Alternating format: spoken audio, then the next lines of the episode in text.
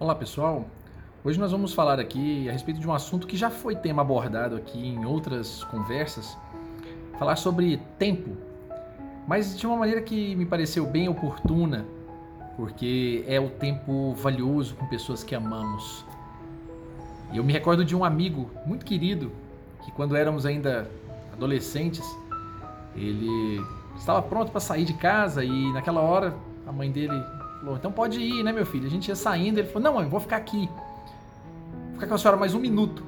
Ela falou, não, meu filho, você vai perder o ônibus, vai embora. Ele falou, não, é rapidinho. Cinco minutinhos não vai fazer diferença, não. Vou ficar com a senhora. E ela, menino, vá-se embora daqui. E ele, não, eu vou ficar os cinco minutos aqui. Depois eu ando um pouco mais rápido ali na frente. A gente tá novo, a gente tem pernas novas, a gente vai conseguir caminhar. Naquela hora parecia uma grande brincadeira, a mãe dele ainda querendo que ele fosse, e eu fiquei olhando, vendo graça, achando graça naquela ocasião, ao vê-lo ali pedir para ficar mais cinco minutos. Que diferença faria cinco minutos? São só cinco minutos. Podia ter ido embora. Mas hoje, depois de muitos anos, depois daquele dia, e esse amigo ainda sendo dessa forma, eu descobri que ele estava dando uma grande aula, uma grande aula. Porque muita gente poderia perguntar, ah, mas compensa a correria? Compensa essa afobação, né? essa confusão? A pergunta que eu imagino que esse meu amigo faria e que hoje também me faço é: que correria? Que afobação? Cinco minutos dedicados à ternura, cinco minutos dedicados a um tempo, cinco minutos dedicados ao amor. Talvez nós não tenhamos cinco minutos no dia de hoje. Talvez nós não tenhamos um minuto sequer. Que quantas vezes queremos ver, fazer, falar com alguém e não temos tempo. Nunca conseguimos parar um minuto que seja para visitar, falar, mandar uma mensagem, ligar para alguém. E não se trata aqui de abrir mão das responsabilidades, não, ou comprometê-las com correrias de trânsito ou coisas do gênero, de maneira nenhuma. A ideia aqui talvez seja pensar com um pouco mais de atenção se nós não conseguimos mesmo não ter tempo.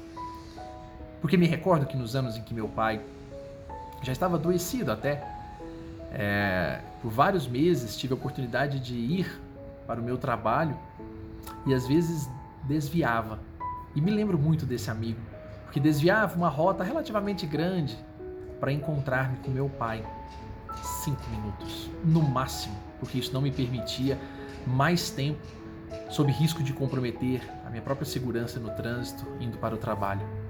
Mas de repente eu descobri que valia a pena cinco minutos, porque havia aprendido assim com um amigo que sequer pensava que estava ensinando.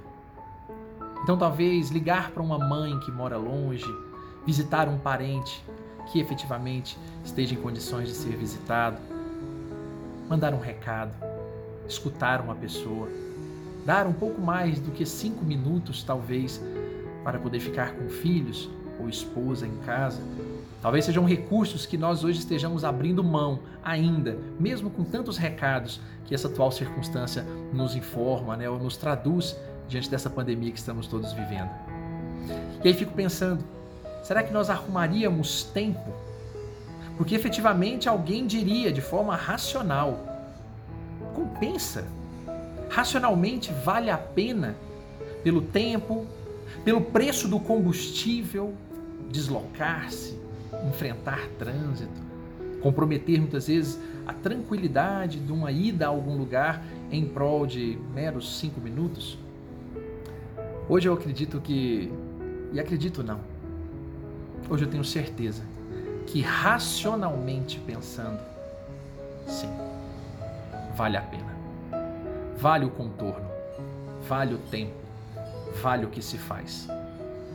Hoje, inclusive, vendo um amigo muito amado, muito querido, internado em situações difíceis, complicações do momento em que nós estamos vivendo aqui, me fez ter ainda mais certeza de que se eu pudesse ter cinco minutos numa visita prévia à atual condição em que ele está e que estamos todos torcendo para que logo, logo se recupere mas se tivesse a oportunidade de cinco minutos ter feito uma visita a ele em qualquer tempo, certamente teria feito. certamente teria feito, e não pensando em correrias, em afobação, mas em tempo, em afeto, em dedicação. Que possamos nós arrumarmos melhor as nossas agendas, não só as profissionais, não só as de compromissos, não só de horários marcados exatos, mas possamos arrumar as nossas agendas do coração, porque essas, o tempo, como todos os bons poetas dizem, o tempo para e nós temos então a oportunidade de viver o tempo com as pessoas. Um forte abraço a todos, vivamos!